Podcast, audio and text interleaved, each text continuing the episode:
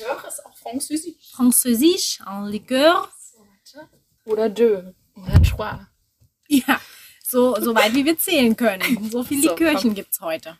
Tee. Santé. Mm. so lecker. Ich sag mal, go with the flow, les beaux.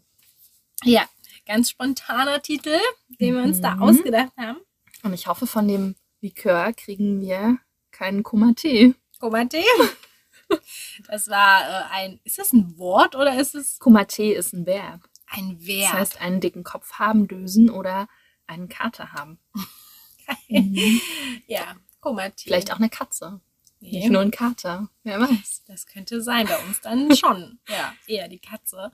Erinnert mich jetzt irgendwie auch an irgendeinen Tee, dieses so, diese Connection. Na, ein Koma. Koma-Tee. Ins Koma. So klingt das ein Gott, wie bisschen. früher. Oh mein Gott. Wie, wie früher. Also Was nicht bei da gemacht? uns, Was nein. hast du da gemacht? Aber da war das so, die, die Teenies, die machen dieses Komasaufen, Die oder? Teenies, ja genau die. Wir natürlich nicht. Also das möchte ich auch Okay, betonen. also wir wollen mal wieder zurück zum Thema kommen. So, wir befinden uns auf jeden Fall jetzt in Südfrankreich. Yippie, Sonne, Meer, Strand, unfassbar schöne Landschaften. Warst du da schon? Nein, aber ich habe unfassbar viele Bilder gesehen, Videos gesehen. Ich kenne deine Erzählung und ich habe erst gelesen, dass es eigentlich wie ein einziger riesiger Garten ist. Kannst du das so bestätigen? Ein Garten, so hätte ich es jetzt nicht assoziiert, aber ja, von mir aus. Wir Mhm. nehmen das. Alles, was äh, Assoziation mit Sommer hat äh, im Moment, ist, ist sowieso schön. Weißt du dann, welche Teile da so dazugehören? Äh, zur Côte d'Azur? Nee. Nee, bin ich raus. Rhône-Alpes zum Beispiel, Okay. Provence. Ja, das äh, kenne ich. Dann, womit wir uns heute mehr beschäftigen, die Côte d'Azur. Yay. Dann wird es kompliziert, Languedoc-Roussillon. Ah ja, habe ich ich mal mal sagen. gelesen. Dann Midi-Pyrénées. Mhm. Das ist schon in Bergen. Ja, und im weiteren Sinn gehört auch die Auvergne und das Limousin und auch die Insel Korsika mit dazu. Ah, zu welcher? Zur Region jetzt einfach. Zur Region ähm, Südfrankreich einfach ja. so grundsätzlich. Ah, Genau. Okay. Mhm. Very interesting. Ja, und die Regionen haben sprachlich und kulturell erstaunlich viele Gemeinsamkeiten, die sie von dem Norden von Frankreich auch unterscheiden. Ah. Also was wir nämlich heute als Südfrankreich bezeichnen, hieß früher Okzitanien. Hast du es schon mal gehört? Nur bei der Recherche jetzt, ehrlich gesagt. Okay, ich nehme mich auch nicht wirklich vorher. Nee, irgendwie ist das an uns vorbeigegangen. Ja. Wo wir auch viel so Französischunterricht und so hatten, aber da haben wir ja hier nur Rap-Lieder gehört, anscheinend. ja. Und Schon von MC Solar. Solar. Solar? Nicht Genau. Soleil. Solar. MC Solar. MC Solar, genau.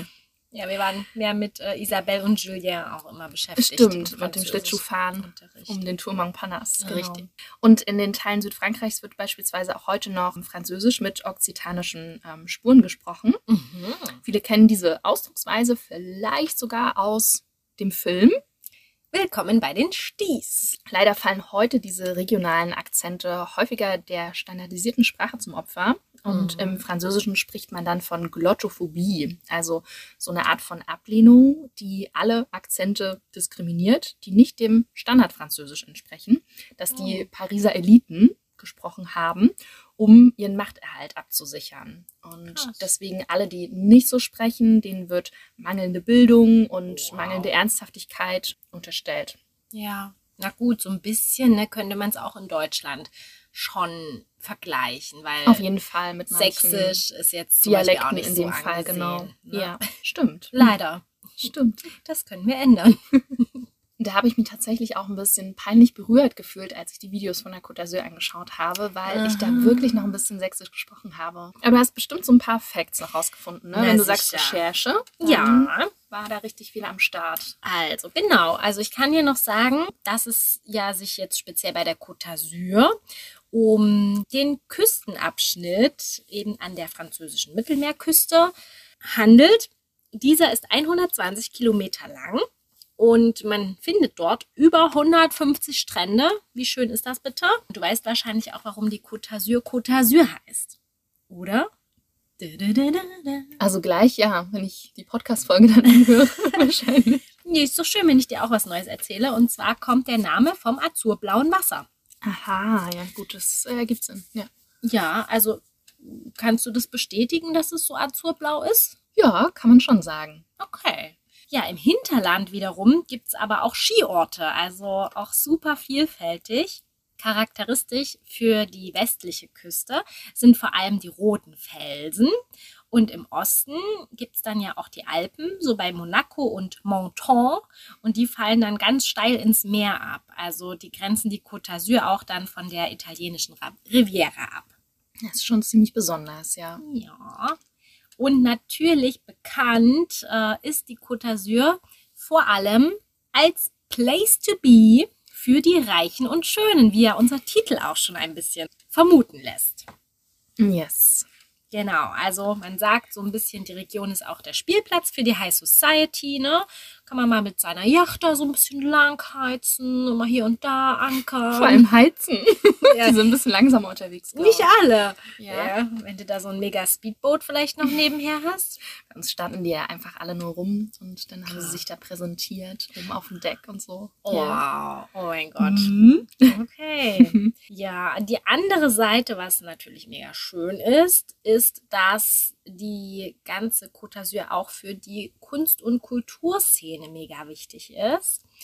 Also da gehen wir nachher, glaube ich, auch noch mal ein bisschen genauer drauf ein. Man hört sie blättern. Ja, Was hast du uns noch zu sagen?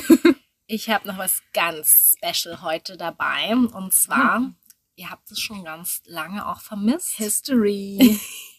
History Time. Beziehungsweise, ich kann das ja heute auch mal auf Französisch sagen, habe ich mir extra ausgesucht. mhm. Temps de l'histoire. Schön, schön. Ja, also das ist, fühlt sich im Mund ganz komisch an, muss ich wirklich sagen. Weil, Vielleicht wegen dem Likör. nein, niemals.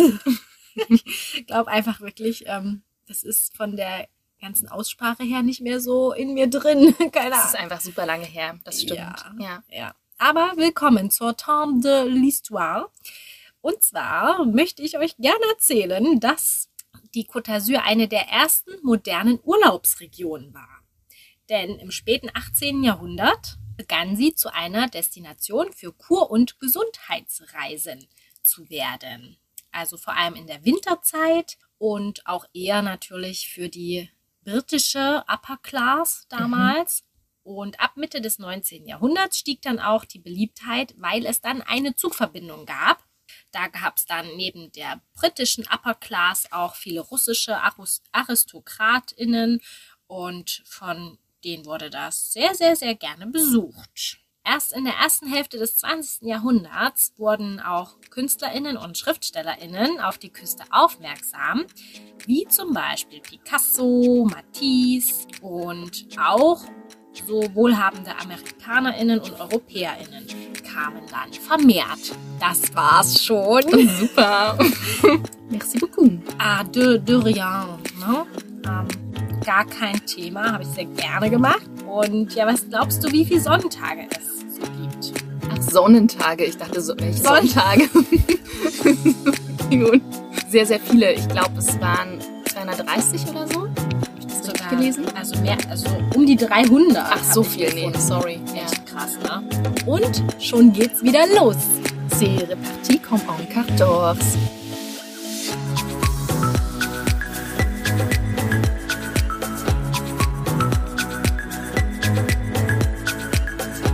Bonjour, Salut, Baguette. Croissant.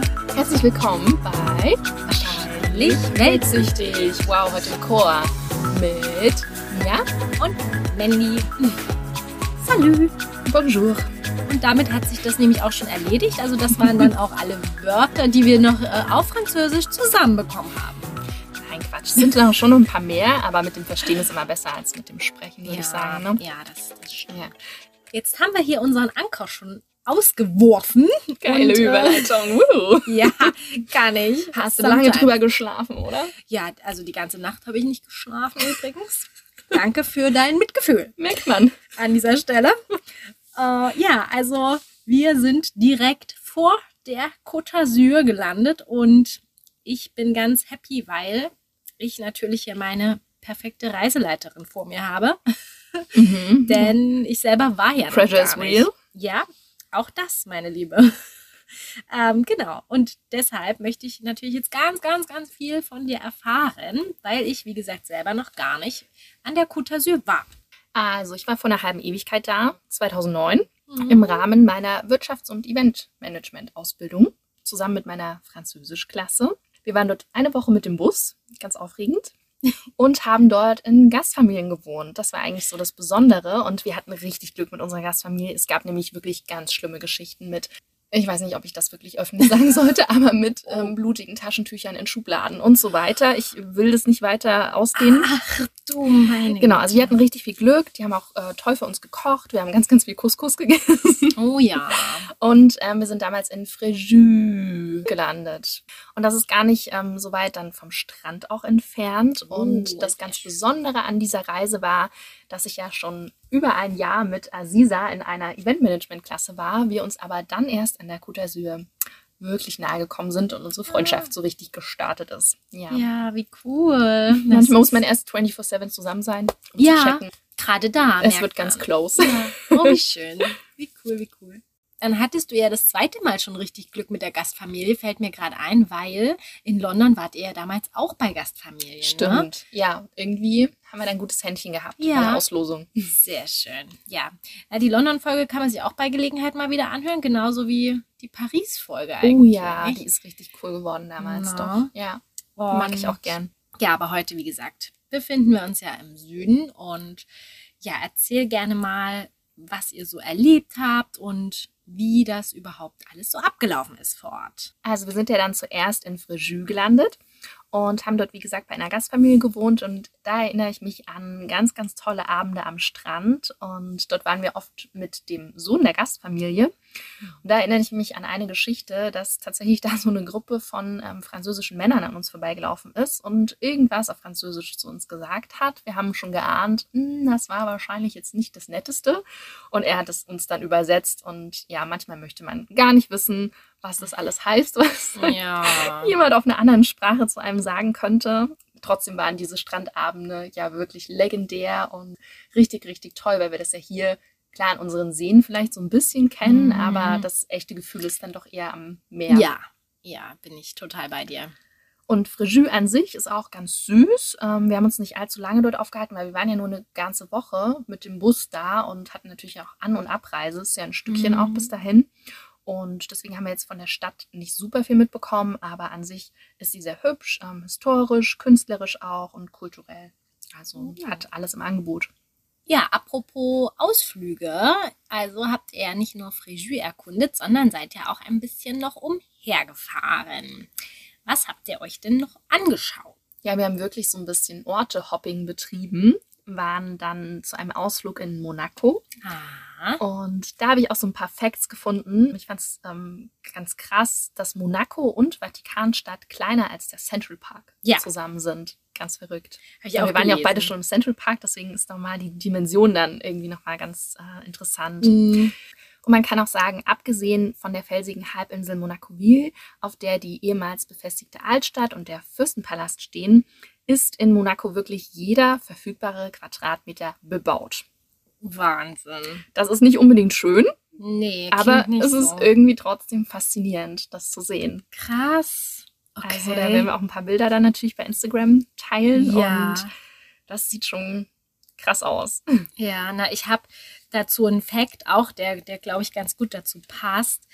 Denn nach dem Vatikan ist es halt wirklich das kleinste Land auf der ganzen Welt. Es ist aber auch das am dicht besiedelste Land der Welt. Und das passt ja voll, wenn du sagst, es ist alles zugebaut. Richtig, ja. Ähm, ja, fast 30 Prozent der Bevölkerung waren 2014 Millionäre. Und Millionärinnen hoffentlich auch. Und Millionärinnen, also ähnlich wie Zürich oder Genf. Ah ja, krass.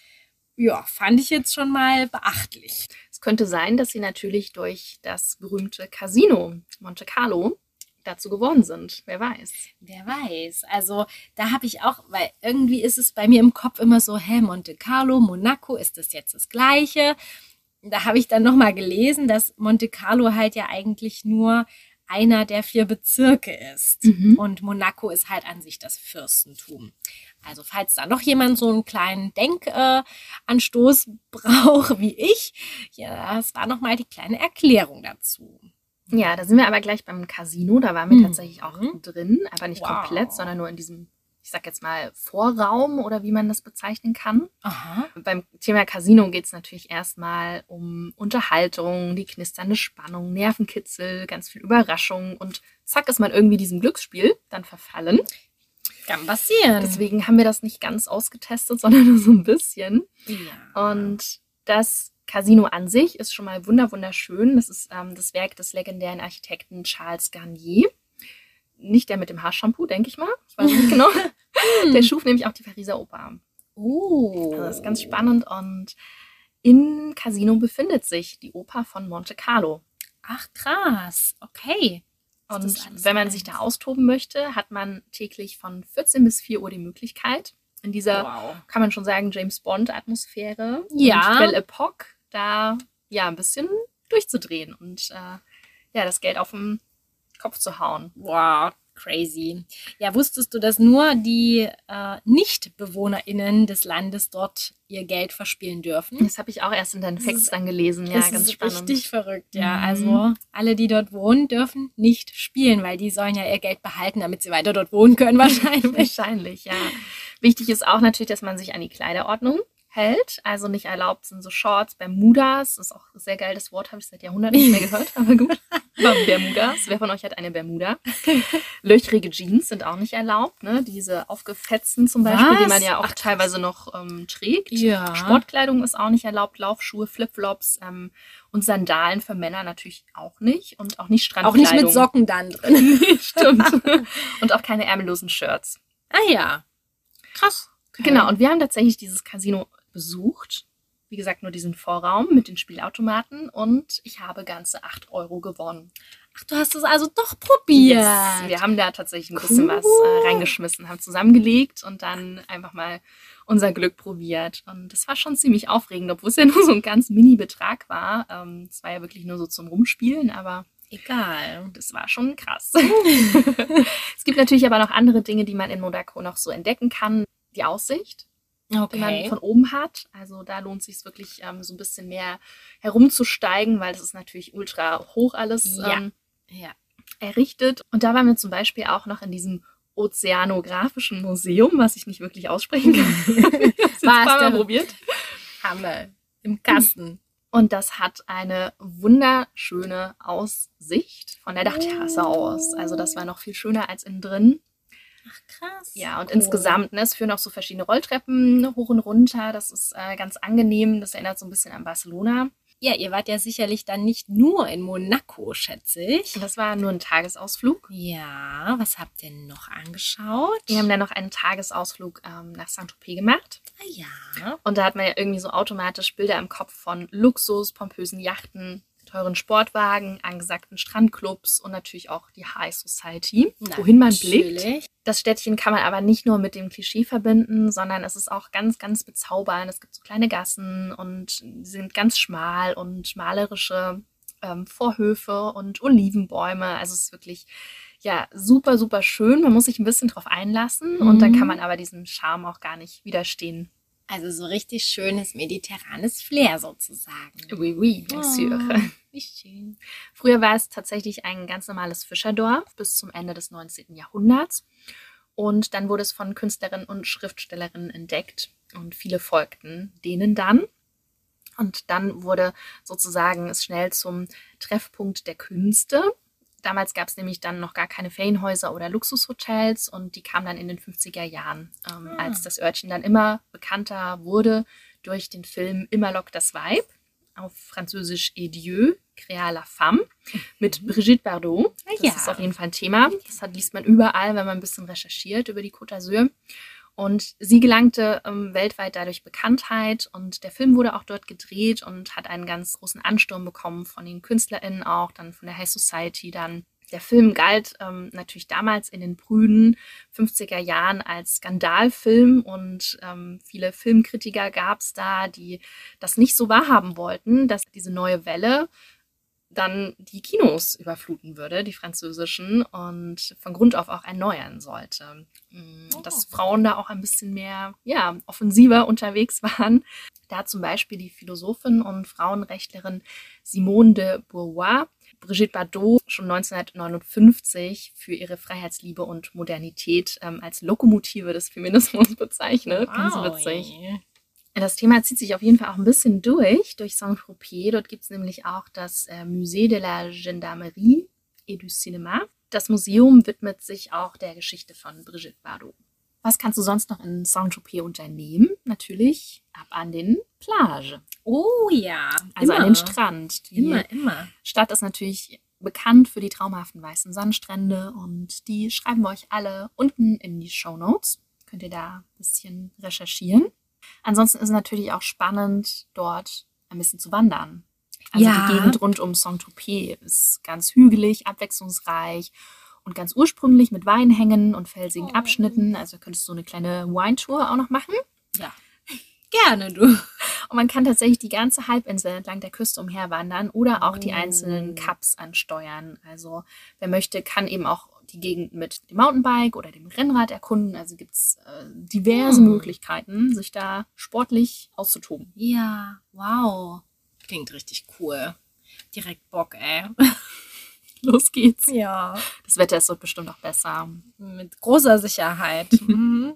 Und dann ist mir ja auch noch im Hinterkopf, dass ihr noch in dieser ganz berühmten Stadt wart, die für Parfüm bekannt ist, oder? Richtig, wir waren nämlich in Gras. Wenn man sich so ein bisschen zurückerinnert, damals zu der Zeit war ja auch ein Buch Ja. Ganz groß. Und das Fil der, das, der Film. Der das Film war auch berühmt. Ja. Das war das Parfum, ne? die Geschichte eines Mörders. Oh ja. Äh, da geht es ja darum, dass der Jean-Baptiste Grenouille keinen eigenen Körpergeruch hat, jedoch einen extrem ausgeprägten Geruchssinn. Und für die Herstellung von einem ganz außergewöhnlichen Duft wird er dann zum Mörder. ja, so gruselig. Und wir haben tatsächlich eine Parfümerie, nämlich Gallimard, besucht. Die gehört zu den ersten französischen Parfümhäusern. Und diese kostbaren Essenzen der Côte d'Azur machen eben Grasse zu der Welthauptstadt des Parfums. Als Vorreiter angesichts ihrer sehr erfolgreichen Erfahrungen in dem Gebiet eröffnete Gallimard dann 2007 ein Studio des Fragrance oder de, von den Fragrances im mittelalterlichen S-Village. Und wir haben das wirklich einmal gemacht. Also wir sind dort ähm, sozusagen in die Geheimnisse des ehemaligen Berufs eingeführt worden und in die Wow. Duftwelt von Jean de Gallimard eingetaucht. Richtig cool. Und man lernt dort wirklich, wie ein Parfüm geboren wird, den Herstellungsprozess, man sieht die Maschinen. Ähm, das sind halt so wirklich echte Museumsstücke und dir wird alles erklärt. Und man hat dann die Möglichkeit, ein eigenes Parfüm zu kreieren. So, und hast du das noch? Mhm. Das habe ich tatsächlich nicht mehr. Also man konnte dann so für 30, 40 Euro sein eigenes Parfum kreieren. Ich hatte da so eine Apfelessenz irgendwie als Basis. Das war aber absolut überhaupt nicht der Reißer. Also vor Ort war das irgendwie total aufregend und man dachte sich so, "Mm, das riecht total gut. Und zu Hause dachte ich mir so, "Mm, also irgendwie möchte ich das nicht tragen. Nee. oh nein. Und dann war es aber okay, dass ich das äh, Geld dafür ausgegeben hatte, so als Erinnerungsstück, weil tatsächlich ähm, hatte ich da noch einen kleinen Fail auf der Rückreise. Mm, Es klingelt, aber ja. Und das war wirklich, also ich weiß nicht, das ist so krass verknüpft mit dieser Reise. Ich, mir, ich hatte mir nämlich überlegt, vor Ort eine Tasche zu kaufen. Wollte da auch sehr viel Geld für die damalige Zeit auch ausgeben, in der Ausbildung natürlich. Und hatte so noch 80 Euro übrig. Und hatte mich dann aber entschieden, nee, machst du doch lieber zu Hause. Da kannst du noch mal in Ruhe schauen, behältst die 80 Euro, liegt die weiter in meinem Portemonnaie. Und wir finden uns auf der Rückreise, steigen dann nochmal alle aus an so einem Punkt und machen so ein Gruppenbild und steigen wieder ein in den Bus, fahren durch die Nacht, ähm, sind dann schon wieder in Deutschland und früh an der Raststätte halten wir dort eben an, um auf Toilette zu gehen und ich gucke in mein Portemonnaie und das Geld ist einfach nicht mehr drin. Ich konnte weder auf die Toilette gehen noch mir was zu essen kaufen. Das muss ich mir dann alles leihen, wenn ich dort überhaupt zurechtkomme. Das ist wirklich Und dachte so krass. Also es muss einfach jemand aus unserer Gruppe sozusagen gewesen sein. Das ist so Und schockierend. Das ist äh. echt krass. Und Ja. ich dachte mir so, schade, ich hätte eigentlich diese 80 Euro für die Tasche gut ausgeben können. Mhm. Weil dann wären sie halt weg gewesen. Ne? Ja. Naja. Oh Mann. Egal. Vergisst man nie. Nee, hatte ich Mhm. wenigstens was zu erzählen Ja, bis heute. bis heute. Man konnte es aber auch nicht mehr aufschlüsseln. Also ich war dann auch nochmal bei der Schulleitung und ja, die haben natürlich gesagt, oh, es tut uns so leid, können wir leider nichts machen, gibt es keine Versicherung, irgendwas, bla bla. Ja, wie Ja, willst du es nachweisen, ja. Ja. Waren übrigens 10.000 Euro in meinem Portemonnaie. ja, hätte ich auch sagen können. Hätte mir vielleicht nicht unbedingt jeder geglaubt, ja. Mann, Naja, auf jeden Fall waren wir dann auch nochmal bei den Schönen und Reichen in ja. Cannes. Ah, na gut, ja, das ist ja auch eine Hast es ja vorhin schon angedeutet, ne? Die Filmfestspiele. Highlight-Stadt, würde ich sagen, oder? Ja, total. Also es war schon aufregend auch, weil da waren auch gerade die Filmfestspiele am Start. Alter also Schwede, ich weiß nicht, ja ähm, auch alles der. Französischlehrer damals, der war auch ein bisschen sehr verrückt drauf, aber der hat das genau geplant, ne? Dass wirklich Krass. die Filmfestspiele da sind, dass die Formel 1 da ist, ähm, dass wirklich cool. alles Mögliche Und mit dem möglich ist. Parfüm auch selber machen, Stimmt, ist schon stimmt. echt. Ihr habt echt schon richtig tolle Und für einen Reise gemacht. richtigen Schnapper, das muss man auch sagen. Na, klaro. Weil man natürlich da wirklich diese Connections so hatte über ähm, Gut, stimmt. ja, die Ausbildung, den Ausbildungsbetrieb im Grunde, Ja. beziehungsweise, wie sagt man denn dazu, diese Sprachenakademie Ja. hat sich das genannt. Genau. Und ja, man kann wirklich sagen, vor Ort in Cannes schreiben die Restaurants und Bars einfach eine Null hinter ihre Preise, wenn die Filmfestspiele sind. Das haben wir auch vor Ort festgestellt. Oh. Die Pizza war ein bisschen teuer. Oh Gott. Aber gut, das Geld war ja eh am Ende der Reise weg, von daher war es dann auch Ja. egal, was ich vor Ort ausgegeben habe. Gut und gerne, ja, leben wie die Reichen und schön, ne? Und ja, man kann wirklich sagen, äh, kann allgemein eine einzige große Jagd. Die SchauspielerInnen jagen die Goldene Palme, die Fotografinnen jagen die Schauspielerinnen, die möchtegern Schauspielerinnen jagen die Fotografinnen, die Fans jagen alle.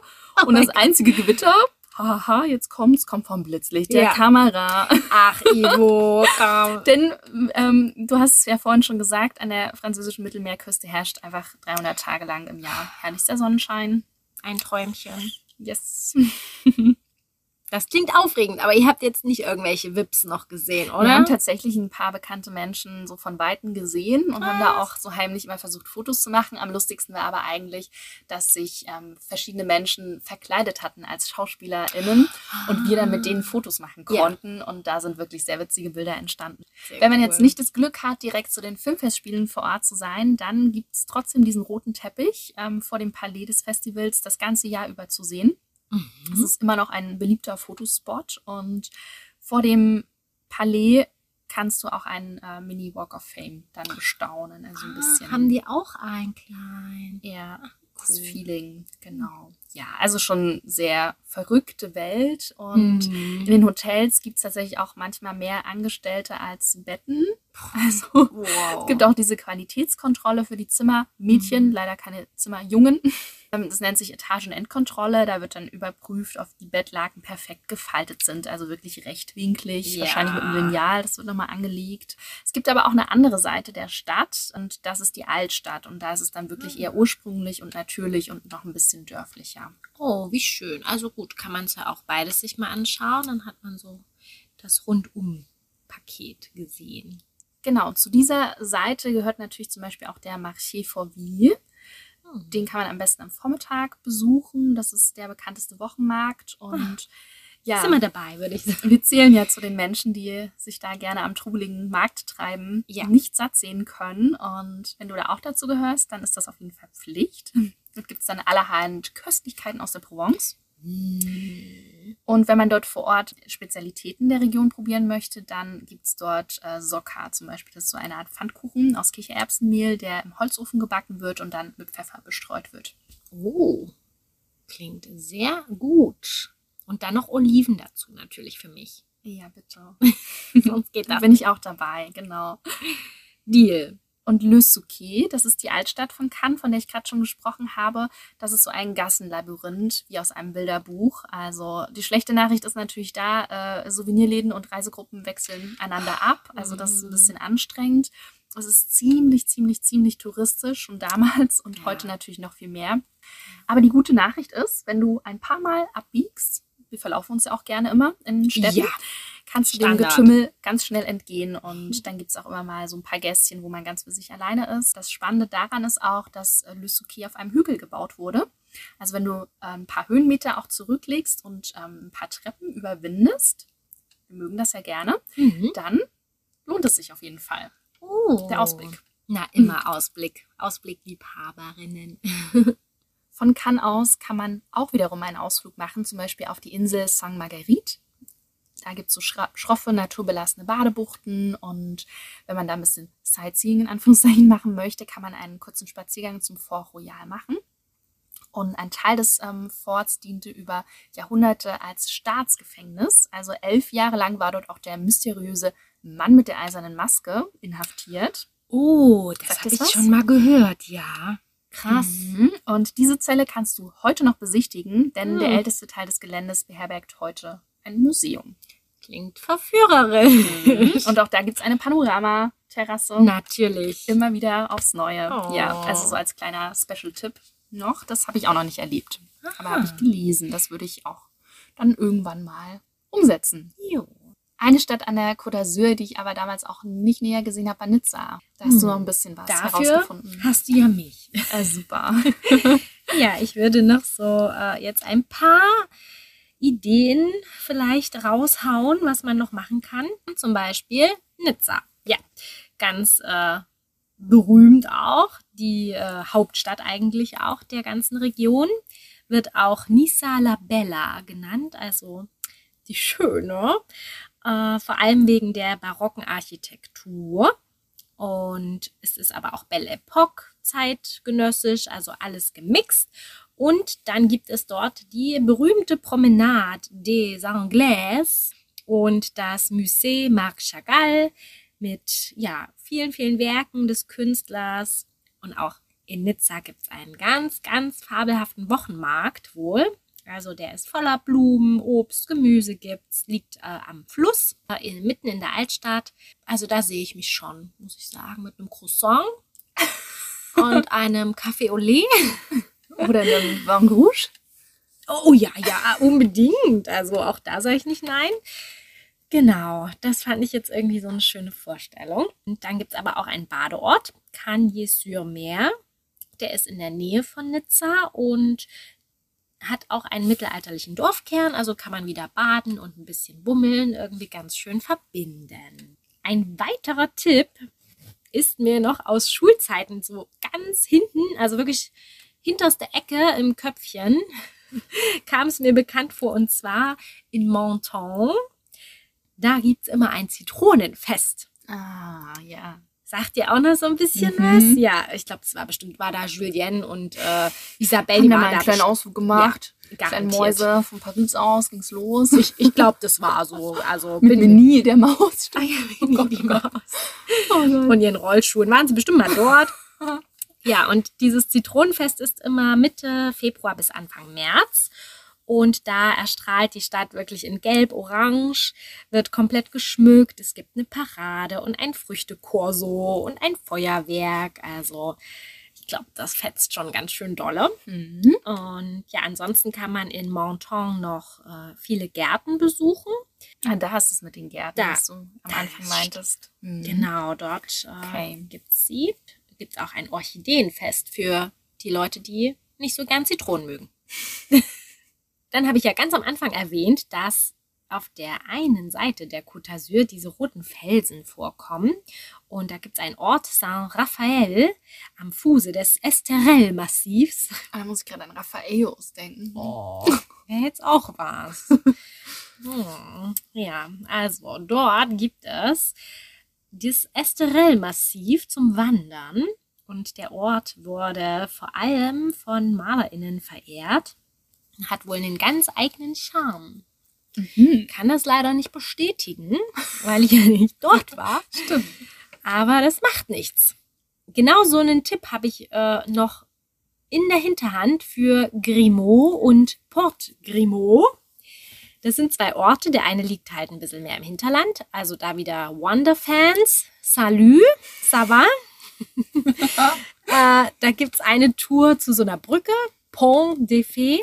So eine historische Gibst du wirklich Steinbrücke. mit der Aussprache? Ich merke das schon. Äh, ich habe hier Hast vorher mal noch ein bisschen trainiert, deswegen die Nacht nicht geschlafen. Du hast die Wörter trainiert. Ja, auch deshalb. Mhm. Mist, du kommst mir auf die Schliche. Ja, verdammt. ja, also da gibt's diese Steinbrücke über dem Fluss La Grande und auf dem Rückweg kann man da noch an so einer Mühle vorbeispazieren. Das ist wohl eine kurze kleine Tour und klang sehr, sehr cool, fand ich. Und ja, irgendwie als kleine Wanderung. Hier als Tipp von mir. Mhm. Ja, und an der Küste liegt dann der Ort Port Grimaud. Da gibt es so ganz bunte Häuserfassaden und auch Brücken. Also das erinnert so an Venedig. Oh. Man könnte sagen, das ist die Lagunenstadt Frankreichs, also auch ganz viele Kanäle. Das klingt richtig schön. Ja, soll wohl sehr, sehr schön sein. Es ist zwar auch sehr touristisch, Oh. aber trotzdem sehr charmant, habe ich gelesen. Also da vielleicht auch irgendwie ein bisschen so in der Vor- oder Nachsaison halt einfach besuchen und vielleicht nicht unbedingt im Hochsommer. Wenn man vielleicht mit dem Auto unterwegs ist und nicht mehr wandern möchte, kann man eine ganz tolle Panoramastrecke abfahren. Das ist die Küstenstraße Corniche d'Or zwischen Saint-Raphael und Mandelieu. Das sind ungefähr so 30 Kilometer und da hat man wunderschöne Aussichten aufs Meer und auch auf die roten Berge des Esterel-Massivs. Oh, oh, secure, oh, secure. Ja. Hier habe ich noch einen voll den Special-Tipp, weil das sollte man dann lieber von Westen nach Osten fahren, weil dann fährt man nämlich ja direkt am Meer entlang und nicht, oh ja. na, dann hast du ja nicht die andere Spur da dazwischen. Und da sind dann auch Haltebuchten, da kann man dann immer mal kurz einen Stopp einlegen. Das soll es auch fast schon gewesen sein. Ich habe noch ja, zwei Tipps. Willst du sie noch hören? Alle die. Okay, wenn du mich so aufforderst, ich natürlich keine Sekunde verschwenden. Also, es gibt noch das kleine Hafenstädtchen Cassis. Mm. Genau, das soll ganz malerisch sein und auch vor allem ein sehr gutes Tauchgebiet. Und von hier aus kann man Ausflüge in die Calanque machen. Das sind Kalksteinfelsen, die von kleinen Fjorden unterbrochen werden. Und auch da kann man ganz herrlich, wundervoll wandern gehen. Mhm. Und da gibt es eine vorgelagerte Insel noch bei Hyères. Also wirklich crazy Names am Start. Dort war ganz, ganz lange das Zentrum der Palmenzucht. Oha. Na, aber Hallöchen, ne? Das ist unser Ort.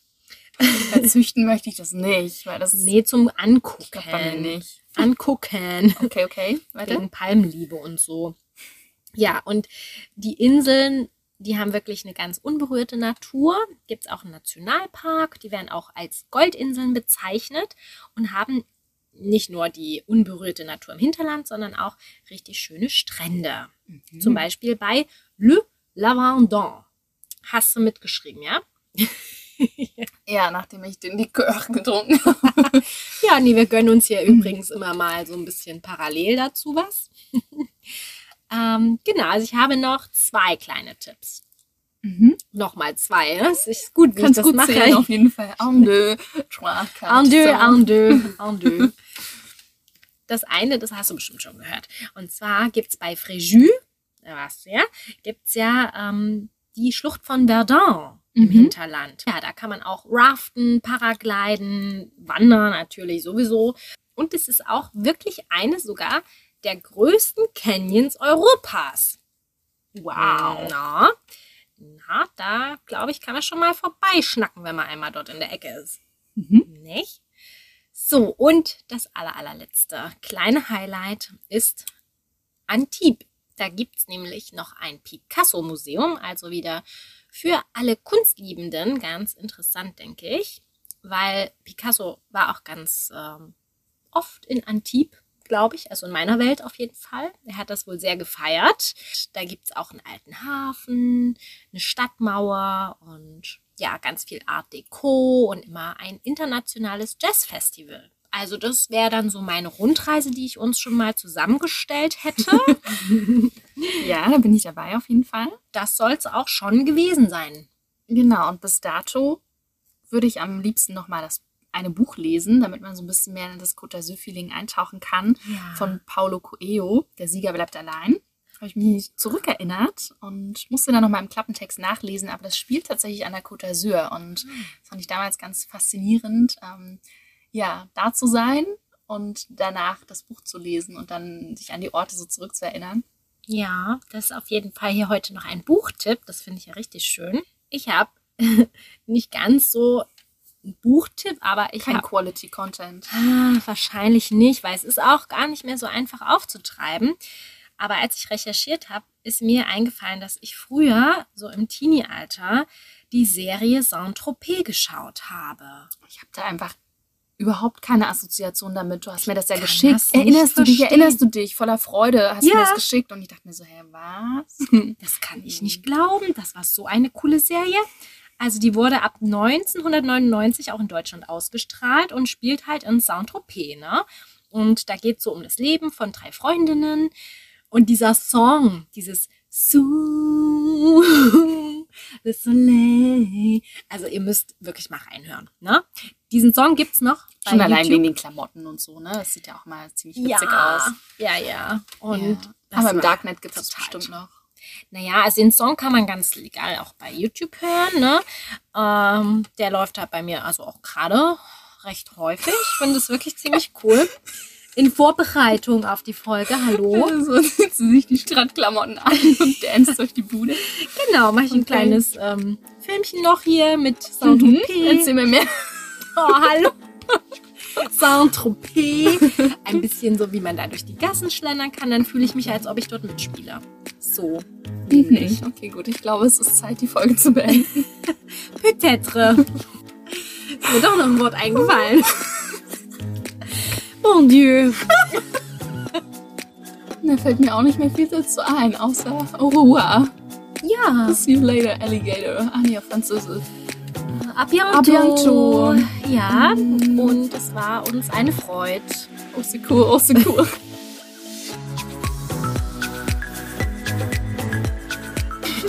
C'est reparti. Ach nee, oder hier.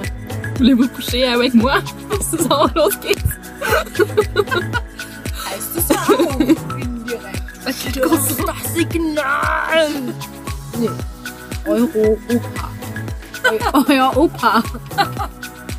Steht lieben das So anstrengend, wirklich immer, wenn wir aufnehmen. Was ist denn nur los? Aller fünf Minuten fährt diese Bahn. Wir lieben Fußball. Fußball ist so. Nee, Kartoffeln sind unser Leben. da hat Fußball keinen Platz. Le pomme de terre. Ach ja, ah, stimmt. der Erdapfel. Ja. Das macht alle, ergibt alles Sinn. Natürlich, die sind schlau, komm. die Franzis. Meine Kopffestplatte ist gelutscht anscheinend. Das ist nicht so schlimm. Danke.